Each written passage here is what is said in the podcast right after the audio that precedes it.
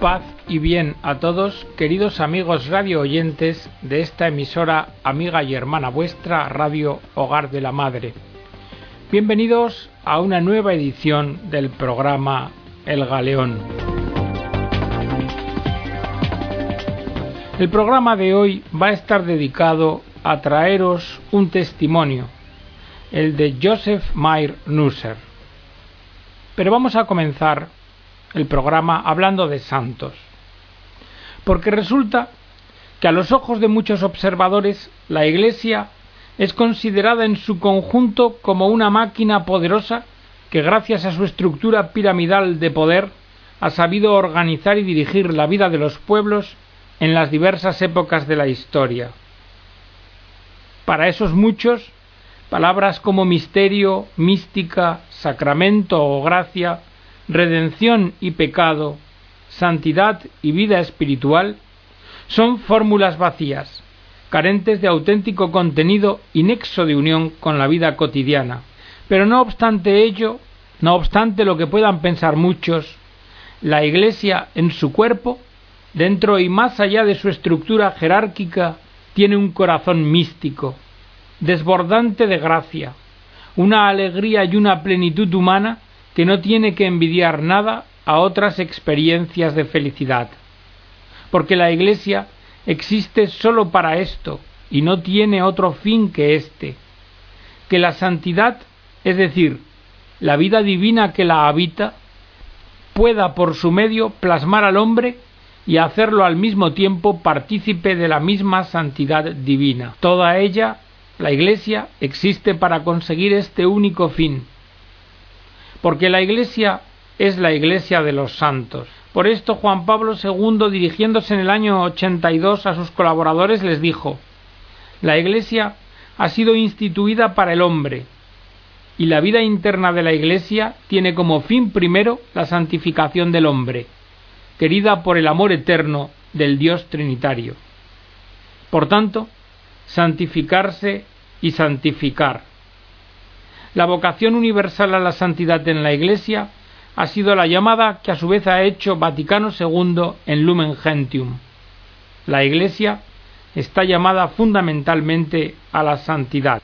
Juan Pablo II a los jóvenes de Luca les dijo Los santos son los testigos visibles de la santidad misteriosa de la Iglesia. Y no sólo los santos canonizados, sino también todos los santos no conocidos, los santos anónimos, que han tratado de hacer descender el Evangelio a la realidad en sus deberes cotidianos.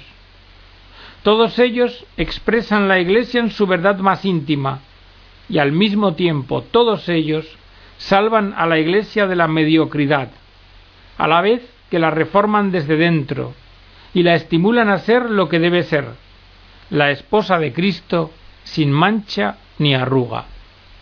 Y también Juan Pablo II nos recuerda a todos los cristianos que la santidad no es desde luego el privilegio de algunos, sino una llamada dirigida a todos los miembros del pueblo de Dios, sin ninguna excepción. La Iglesia no comunica al cristiano una santidad adquirida con sus propias fuerzas, sino que le comunica la santidad que Cristo le ha dado con su muerte y resurrección. Esto es, la que proviene del Espíritu Santo derramado sobre ella. ¿Y quién es santo? se pregunta Juan Pablo. Santo es el que tiene una perfecta unión con Cristo, aquel que se transforma perfectamente en imagen de Cristo.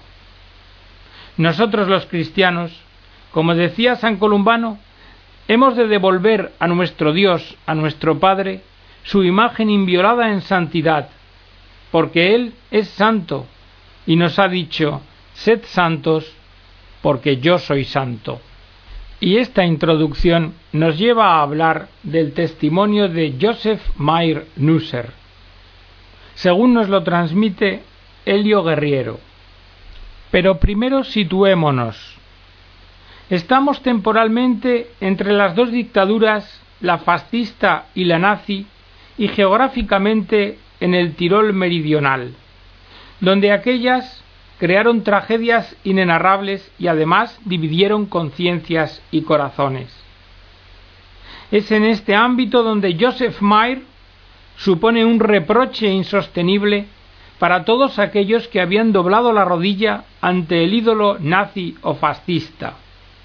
De ahí tal vez la necesidad de la espera para calmar los ánimos y para permitir que la palabra y el ejemplo de Joseph irradiaran fuerza de atracción y espíritu de paz y de unión. Y esta parece ser la vía elegida por la Iglesia, que ahora, a más de cincuenta años de distancia del sacrificio del joven dirigente de Acción Católica, ha acelerado los trámites para proponer a Joseph Mayer a la veneración de los fieles. Joseph Mayer nació el 27 de diciembre de 1910 en Bolzano, entonces pequeña ciudad del Tirol austrohúngaro. Sus padres eran viticultores y desde hacía algunas generaciones habitaban en el Maso, una especie de casona de campo que albergaba a toda la familia. Joseph era el cuarto de siete hijos. La vida laboriosa de la familia quedó interrumpida por la guerra. En 1915 el padre, enrolado en el ejército austrohúngaro, muere de cólera. Y el peso de sostener la familia recae por entero en la madre. A los siete años, Joseph comienza a asistir a la escuela elemental. Se manifiesta como un niño tranquilo y metódico que sobresale en aritmética y ciencias, y por esto la madre lo matricula en la escuela media para estudios comerciales. Paralelamente, Joseph frecuenta los grupos juveniles de acción católica. En aquella época la acción católica que estaba en sus comienzos recibió un gran impulso por parte de Pío XI, para el Santo Padre, la acción católica debía ayudar a los católicos a poner en práctica las enseñanzas sociales del Evangelio, y especialmente la doctrina social. El conciliario de la acción en Bolzano era don Joseph Ferrari, un sacerdote muy querido y respetado, y siguiendo sus indicaciones, Joseph participaba asiduamente en la vida litúrgica, frecuentaba ejercicios espirituales y estaba atento a las necesidades de los más pobres.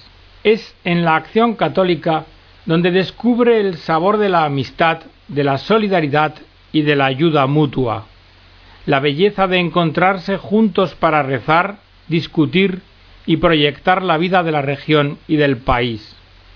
Pero Joseph también tiene que pensar en las exigencias de su familia, y a los 18 años se coloca como contable en una empresa textil en la que permanece tres años, durante los cuales demuestra seriedad y dedicación al trabajo. En el año 1931 llega a la edad del servicio militar. Joseph es alistado en el ejército italiano y enviado primeramente al Piamonte y luego a Cerdeña. Licenciado a los 18 meses vuelve a su trabajo y conoce a una joven llamada Hildegarda Straub.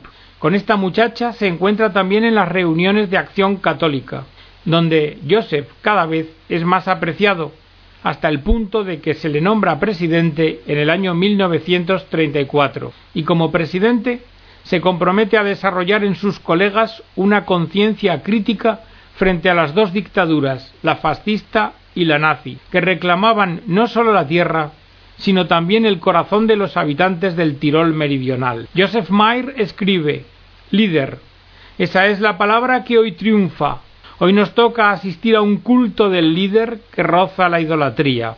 Vigilante en el espíritu, Joseph también está atento a las exigencias concretas de las personas. Por sugerencia del conciliario, lee las obras de Federico Ozanam, profesor de la Sorbona y especialista en Dante, que había encontrado tiempo para fundar las conferencias de San Vicente de Paul. Inspirado en su ejemplo y doctrina, declara todo seglar católico debería obrar como el buen samaritano, socorriendo al necesitado que levanta el brazo para pedir ayuda en el rincón más desconocido de la ciudad. Joseph también descansa en las conferencias de San Vicente y en el año 37 llega a ser presidente de los Piani de Bolzano. Pero mientras, el Tirol meridional vive momentos cada vez más difíciles. Por una parte, el régimen fascista lleva una campaña creciente de italianización a cabo. Los surtiroleses de lengua alemana son marginados y su cultura y lengua menospreciadas. Por otra, el peligro todavía mayor que viene de la Alemania hitleriana, que tienta a los ciudadanos de lengua alemana con el sueño quimérico de la Gran Alemania. Más tarde, ambos regímenes se ponen de acuerdo. Se reúnen en Berlín el 23 de junio de 1939 en la sede del mando general de las SS y se decide que a los ciudadanos germánicos y ex-austriacos que habiten en el Tirol meridional se les invita a reincorporarse al Reich. Los que prefieran quedarse en sus tierras serán asimilados a la lengua y cultura italiana. Joseph forma parte de la minoría alemana, del 20% que quiere quedarse y que al mismo tiempo quiere conservar la lengua y cultura alemana. En las reuniones de acción católica y en la conferencia de San Vicente ha llegado a la conclusión de que las promesas de Hitler no son sino una quimera y apoyado por don Ferrari exhorta a sus conciudadanos a no adherirse a la opción filogermánica. Pocos lo escuchen y son tachados de italianistas y escarnecidos y vejados y maltratados. Así que de momento los vencedores son los que optan por Alemania. Pero Joseph no se rinde y señala que su única arma es dar testimonio. Son los primeros años de la guerra, cuando Alemania parece vencer en todos los frentes. Entretanto, Joseph e Hildegarda han superado los treinta años. Parece que les ha llegado la hora de casarse. El matrimonio se celebra en mayo de 1942 y a pesar de la preocupación de la guerra, los dos jóvenes son felices, porque como escribe Joseph, el suyo era un amor profundo y auténtico y al año siguiente nace su hijo Albert. Pero los acontecimientos se precipitan. El 8 de septiembre de 1943, Italia denuncia el acuerdo con Alemania y se rinde a los aliados. El Tirol meridional y Bolzano están particularmente expuestos. El clima se hace tenso. El odio, la venganza, el ensañamiento se hacen presentes las vicisitudes de la guerra han cambiado profundamente. Hitler tiene necesidad desesperada de hombres y los busca por todas partes. Y en el año 1944, contra toda ley internacional y acuerdos, recibe Joseph Meyer la notificación de su llamamiento a filas. Pero Joseph, desde el primer momento, decide permanecer fiel a su decisión de rechazar el juramento al dictador la máquina burocrática mientras se ha puesto en movimiento. El recluta Meir es destinado a Konitz, en Prusia Occidental. Pero, se pregunta Joseph, ¿puede un cristiano pronunciar el juramento en cuyo origen hay una voluntad de odio y de violencia? Porque Joseph Meir ha reflexionado largamente sobre el asunto y en su conciencia ha respondido mil veces con un no a esa exigencia. Por esto, cuando le llega el momento, la cosa no le coge de improviso. Joseph se pone en pie y frente a sus compañeros, sorprendidos y asustados, dice de un tirón Señor Mariscal Mayor, yo no puedo prestar juramento a Adolf Hitler en nombre de Dios, porque soy un creyente cristiano, un católico y hombre de fe. El oficial nazi había visto muchas cosas, pero probablemente nunca había encontrado un hombre como Joseph. Y le pide explicaciones. En el cuartel el silencio es impresionante. Nadie tiene el valor de pronunciar una palabra. El oficial pide a Joseph que ponga por escrito los motivos de su negativa. El hombre que no ha querido jurar escribe y espera. Por la noche, los nazis se recuperan de la sorpresa. Joseph es arrestado. El tribunal militar se pronunciará sobre su suerte. Con el nuevo uniforme de prisionero, el contable italiano se encuentra más sereno. Él ha obedecido a su conciencia, ha actuado como exigía su fe y la de su mujer amada. Sabe que tiene a Dios de su parte. Los nazis intentan recuperarse. ¿Cómo puede existir un ario que no crea en el mito de la superioridad de su raza? Antes de fusilarlo es necesario convencerlo de la grandeza y de la sublimidad del ideal nazi. En enero de 1945, Joseph es condenado por derrotismo, pero no se le castiga inmediatamente con la muerte, como prevé la ley, sino que es destinado a un campo de concentración. Los alemanes creen que cuando vea la desolación y la humillación, reconsiderará su decisión, pero Joseph, por el contrario, está más firme que nunca. En el aislamiento de su celda puede pensar en sus santos protectores, en Santo Tomás, San Francisco, Santo Tomás Moro, encerrado como él en la Torre de Londres por no haberse sometido a la voluntad tirana de un soberano injusto, el tren de los condenados se pone en marcha a primeros de febrero de 1945 y son conducidos a Buchenwald, en el centro de Turingia, Alemania. Aquí tiene su sede uno de los misteriosos campos de los que Joseph había oído hablar a escondidas, no tanto por temor a ser descubierto, cuanto para exorcizar una realidad que impone terror. Joseph reza y es todavía un afortunado.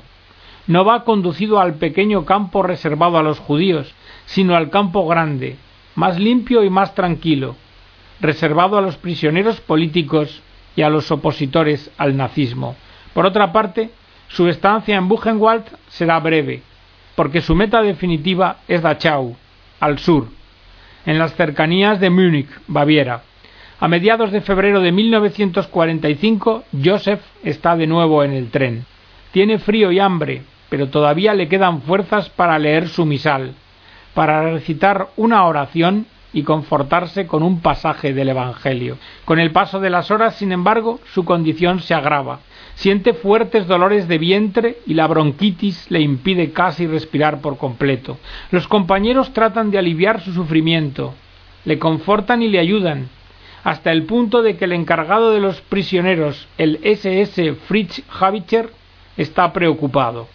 Por momentos parece que va a producirse el milagro, Havitcher da orden de parar el tren y trasladan a Joseph al hospital para que sea reconocido y sanado. Pero el médico del hospital militar es mucho más experto que Havitcher y sabe la suerte que en todo caso está reservada a Joseph. No vale la pena preocuparse de aquel traidor. Sin reconocerlo siquiera, ordena a los soldados que vuelvan al tren con el prisionero. Así, la suerte de Joseph está echada vuelve tan agotado al tren que ni siquiera tiene fuerzas para recitar una oración. Pide entonces a un compañero que le lea un pasaje del Evangelio. Mientras lee el compañero, se hace el silencio alrededor. Todos callan por respeto al increíble testimonio y rectitud moral de Joseph. En medio de un silencio compartido, se produce la muerte del italiano de lengua alemana que no había querido prestar juramento a Hitler. Los guardias lo encuentran exánime por la mañana temprano. Entre sus manos apretadas el Evangelio, el misal y un rosario. Por un instante hasta la ferocidad nazi entra en crisis. El guardia Havitcher declarará En aquel momento comprendimos que no podía ser un traidor. Y milagrosamente el cuerpo de Joseph no termina en el crematorio o en una fosa común, sino que es sepultado con una ceremonia religiosa y militar oficiada por el párroco de Erlangen, Andreas Kleiner. Este declarará después Me maravillé de que la guarnición hubiera dado permiso para enterrar al prisionero con honores militares y no como un criminal. En aquella época la atmósfera no era nada buena en Erlangen. Al mismo tiempo se comunica la noticia a su mujer, Hildegarda. Ella, en el fondo, ya esperaba aquel telegrama, pero no por ello el dolor fue menos intenso. Todavía Hildegarda tiene en el corazón todo lo que le habría escrito su marido unos meses antes, en noviembre de 1944. Amadísima Hildegarda, lo que me ha llenado particularmente de alegría es tu carta y lo que escribes sobre nuestro amor. Era verdaderamente el primer amor profundo y auténtico y como te conozco y sé lo que nos une más íntimamente y en primer lugar, estoy convencido de que este amor soportará también la dura prueba que representa el paso que me ha impuesto mi conciencia. Hildegarda comunica luego la noticia al conciliario de Acción Católica, don Joseph Ferrari, que reúne a los amigos para celebrar un funeral. En el funeral dirá Con él, con Joseph, muere un gran hombre, un cristiano espléndido, un héroe de la verdad, un confesor de la fe. Su ornamento era el luminoso signo de Cristo en su alma. Con éste había sido signado por el Señor en el bautismo. Así nos gusta recordar todavía hoy a este cristiano que ya se encamina hacia los altares. En el fondo, como ha declarado su hijo Albert, él era sólo un hombre de conciencia. No pertenecía a las jerarquías políticas ni eclesiásticas. En el momento oportuno, sin embargo, consideró que su deber era manifestar abiertamente su discrepancia con un poder basado en la violencia y en una ideología aberrante. Es lo que le sugirió su conciencia de hombre y cristiano. Su mujer y su hijo, que han padecido el peso de su decisión, nunca han expresado pesar alguno por su opción.